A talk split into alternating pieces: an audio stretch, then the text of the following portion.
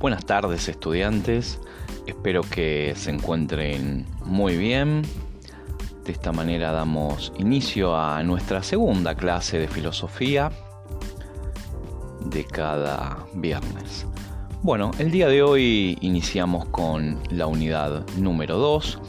En este caso vamos a abordar como temática la filosofía pedagógica, la filosofía de la educación de Paulo Freire. Nos va a llevar algunas clases, em, ya que los temas que ha tratado Freire son extensos y complejos. No se preocupen, vamos a ir paso a paso recorriendo cada uno de los temas eh, eh, tan interesantes. Algunos quizás los hayan visto en otras materias, los hayan visto desde otro ángulo. Nosotros vamos a tratar de enfocarnos desde la perspectiva filosófica. Bueno, Paulo Freire es un pedagogo brasileño, filósofo, que falleció hace no mucho, es contemporáneo, falleció en el año 97, estudió filosofía en la Universidad de Pernambuco y luego se dedicó a la docencia en la Universidad de Recife, donde de alguna manera se especializó y se centró en la filosofía de la educación. Hacia fines de los años 40 y los años 50 desarrolló programas muy interesantes, Freire, sobre la alfabetización de adultos. Lo preocupaba enormemente los eh, grandes índices de analfabetismo que existían en el nordeste de Brasil. Realizó grandes programas educativos tendientes a disminuir el analfabetismo. Durante la dictadura de Castelo Branco, de Humberto Castelo Branco, en el año 64, tuvo que exiliarse, donde se especializó como asesor educativo en varias instituciones internacionales, entre ellas la UNESCO regresa a Brasil recién en los años 80, intentando sintetizar un poco y cayendo de alguna manera en la injusticia de dejar cosas afuera, pero bueno, con la idea de sintetizar un poco toda la obra de Freire, podemos decir que es un pedagogo profundamente humanista, que se ha esforzado enormemente en contribuir a la realización de lo que denominó una pedagogía del oprimido, de los explotados, de los marginados. Su postura es la del educador vinculado a la condición humana y a un posicionamiento político. Para Paulo Freire, la tarea de educar, la tarea de enseñar, implica necesariamente asumir una posición política. Promovió una educación humanista, buscando la integración del individuo en su realidad. Se esforzó continuamente a lo largo de todos sus estudios, sus investigaciones, en tratar de pensar la mejor forma de acceder por medio de la educación a los sectores históricamente postergados, vilipendiados, marginados, aborígenes, sectores históricamente postergados, eh, por la sociedad. De esta manera podemos decir que el fin y el sentido de la propuesta educativa de Freire es pensar la educación como un proceso destinado no a la domesticación de los individuos, sino a su liberación, a través fundamentalmente de su conciencia crítica. La pedagogía de Freire es una pedagogía que busca liberar a los individuos de sus ataduras mentales y materiales, que busca elevar la conciencia de los sujetos. Entrando ya en el texto de hoy, ustedes tienen algunos capítulos del libro Cartas a quien pretende enseñar, de Paulo Freire. Es un libro que ha sido editado por la editorial Siglo XXI Editores. La edición que yo les coloqué en, la plataforma es una edición em, bastante nueva, ¿sí? es del 2010. Este, y en la clase de hoy vamos a abordar la primer carta, ¿sí? la primer carta, ustedes tienen varias eh, ahí en el capítulo, bueno, vamos a ir por parte, este, en el día de hoy vamos a abordar la primera, que se llama Enseñar, Aprender, Lectura del Mundo, Lectura de la Palabra. Bueno, arrancando ya con esta primera carta, es interesante en esta carta la analogía que establece mm, el pedagogo Paulo Freire y la mm, relación, la íntima relación podríamos decir, entre los conceptos de enseñar y aprender. Paulo Freire es un estudioso, un gran estudioso de la filosofía antigua, de la filosofía griega, en este sentido, los griegos han desarrollado propuestas interesantes, propuestas pedagógicas, donde de alguna manera la idea de enseñar y la idea de aprender se relacionan mutuamente. Los griegos tenían para esto una sola palabra, que era el, término mátesis, que se utilizaba tanto para el acto de enseñar como para el acto de aprender.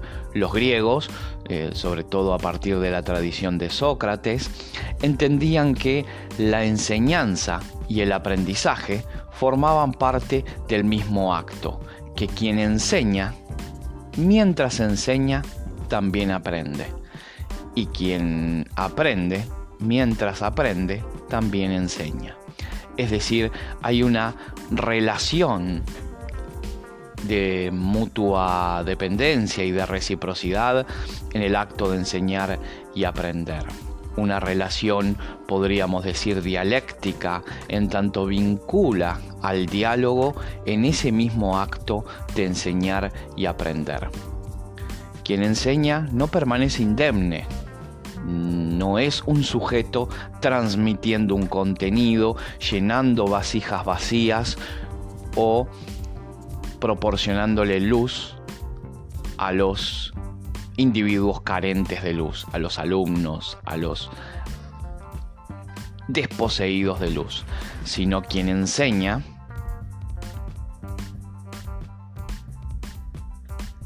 entabla un diálogo quien enseña entabla un diálogo donde a la vez que enseña aprende de lo que el, el sujeto que está aprendiendo trae como contenido también. Esto es algo interesante y, novedoso. Vamos a ver em, varias cuestiones a lo largo de este recorrido por la obra de Freire, donde Freire nos va a remitir constantemente a la filosofía de la antigua Grecia, especialmente a Platón. Como ustedes habrán visto en el secundario, y si no lo vieron, Em, les recomiendo que lo retomen, que vean algún documental. Sócrates em, fue conocido como un gran maestro, donde por medio del diálogo, la palabra y este método que él mismo denominó mayéutica, enseñaba enseñaba a sus discípulos de un modo muy particular, ¿no? No les proporcionaba el conocimiento, sino que generaba las condiciones para que sean los mismos discípulos quienes arriben a esas conclusiones, quienes aprendan por sí mismos, en una situación de diálogo, ¿no? De diálogo socrático. Aquello que se dio a conocer nuevamente la mayéutica. Freire nos dice en esta primera carta es que el enseñar no existe sin el aprender. Y con esto quiero decir más que lo que diría si dijese que el acto de enseñar exige la existencia de quien enseña y de quien aprende. Es decir, quien enseña aprende porque reconoce un conocimiento antes aprendido y por el otro, porque observando la manera como la curiosidad del alumno aprendiz trabaja para aprender lo que se le está enseñando, sin lo cual no aprende. El educador se ayuda a descubrir dudas, aciertos y errores. Aprender y enseñar son dos aspectos de un mismo proceso que vincula a las diferentes personas del acto es decir, a la vez que aprendemos, a la vez que enseñamos, aprendemos. Y a la vez que aprendemos, enseñamos. Esta posición es muy interesante porque Freire de alguna manera va a posicionarse contra aquella tradicional forma de ver la educación que la va a denominar eh, bancaria, la pedagogía bancaria, donde el docente es un depositario de contenidos y el alumno es visto como un sujeto pasivo que recibe, ¿no? E-, es depositario de ese contenido que le proporciona el docente. Esta es una posición que viene de la modernidad, podríamos decir que es un legado de la modernidad en, nuestros tiempos.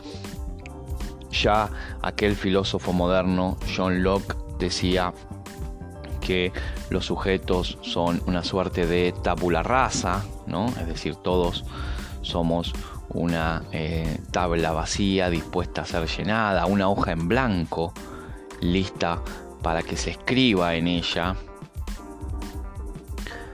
contra esto reacciona Freire, de alguna manera sosteniendo que el que aprende trae contenidos, trae vivencias, nuestros alumnos eh, em, contienen una cantidad de aprendizajes que y de conocimientos que traen de sus casas, de la cultura, de lo que han vivido, de su experiencia, del tránsito de vivir. En ese mm, aprendizaje en el que se vincula la enseñanza, el enseñar y el aprender, el protagonista principal es la palabra existe una circulación de la palabra, una ida y vuelta de la palabra en el acto liberador del aprendizaje. Es interesante también como Freire nos cuenta que estudiar implica leer e implica texto. Como decía aquel filósofo Riquet, todo es texto, no todo se reduce a texto. De esta manera estudiar siempre implica leer. En este sentido, Freire nos va a decir que la lectura no es mero entretenimiento ni un ejercicio de memorización mecánica, ¿no? de repetir una y otra vez como la educación tradicional nos enseñaba, ¿no?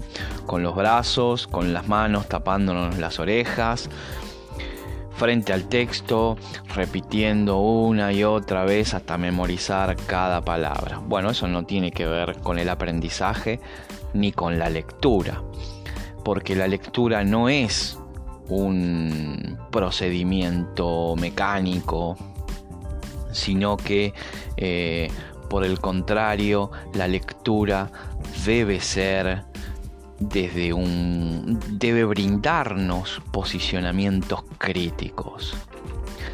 El lector debe posicionarse frente al texto con una curiosidad de lo que va a suceder allí.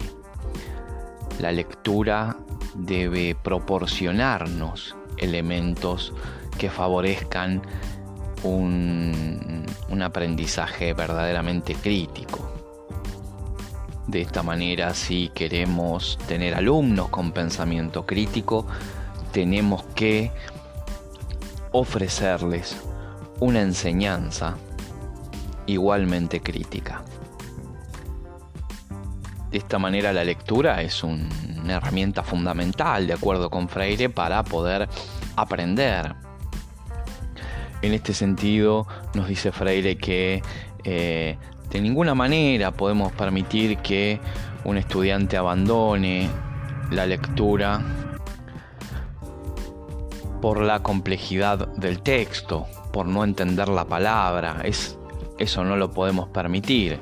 Tenemos que brindarle a los estudiantes, a los lectores, instrumentos que le permitan favorecer su autonomía, herramientas que le permitan desenredar ese enigma que son los textos, decodificar el sentido que rodea el texto.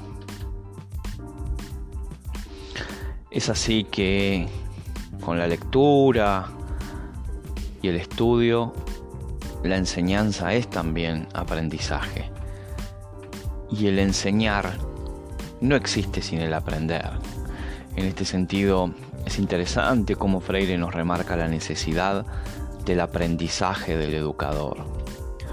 Fuera, lejos de la idea del educador como el sabio, el que lo sabe todo, Freire subraya la necesidad de pensar al educador como alguien en constante aprendizaje, alguien que requiere de una formación continua. El docente necesita estar actualizando sus conocimientos permanentemente. El docente debe revisar sus posiciones, debe involucrarse con la curiosidad del alumno, debe repensar lo pensado volver sobre los contenidos, pensar su adecuación al contexto, al curso, a la situación, debe revisar cada, cada contenido, debe revisar el programa una y otra vez, debe, debe volver con una mirada crítica sobre aquel programa elaborado una y otra vez. El docente necesita de una formación permanente, continua. No se puede enseñar lo que no se sabe, dice Freire. Es necesario que el, docente se actualice permanentemente en el conocimiento para ofrecer eh, a sus alumnos, para ofrecer una educación eh, apropiada. En este adecuarse, en este formarse, la lectura nos debe acercar a una mirada crítica del mundo. La lectura necesariamente debe ofrecérsele a los alumnos como una mm, eh, em, desde una perspectiva de la comprensión, una lectura comprensiva, donde el objetivo principal sea interpretar, comprender la información situada en el texto. De acuerdo con Freire, existe una relación necesaria entre el nivel de contenido del libro y el nivel que posee el lector. Por lo cual, adecuar al lector al libro implica de alguna manera equilibrarlo a su eh, nivel de comprensión. El esfuerzo de Freire implica la necesidad de construir una pedagogía crítica que, como dijimos, libere a los oprimidos. Se considera a los aportes de Freire sobre la alfabetización crítica y emancipadora un referente obligado en las nuevas aproximaciones socioculturales sobre la lectura y la escritura en la época actual. Bueno, las invito, los invito a leer este, esta primera carta de Freire y a trabajar una pequeña actividad que le voy a estar dejando en el foro. Espero que estas palabras sirvan para motivar el interés de este gran pedagogo brasilero contemporáneo, un pedagogo que nos da elementos importantes, necesarios, fundamentales para llevar adelante la tarea pedagógica. Los invito a sumergirse al mundo de Freire. Nos encontramos el próximo viernes. Tengan un excelente fin de semana. Que descansen y continuamos la próxima.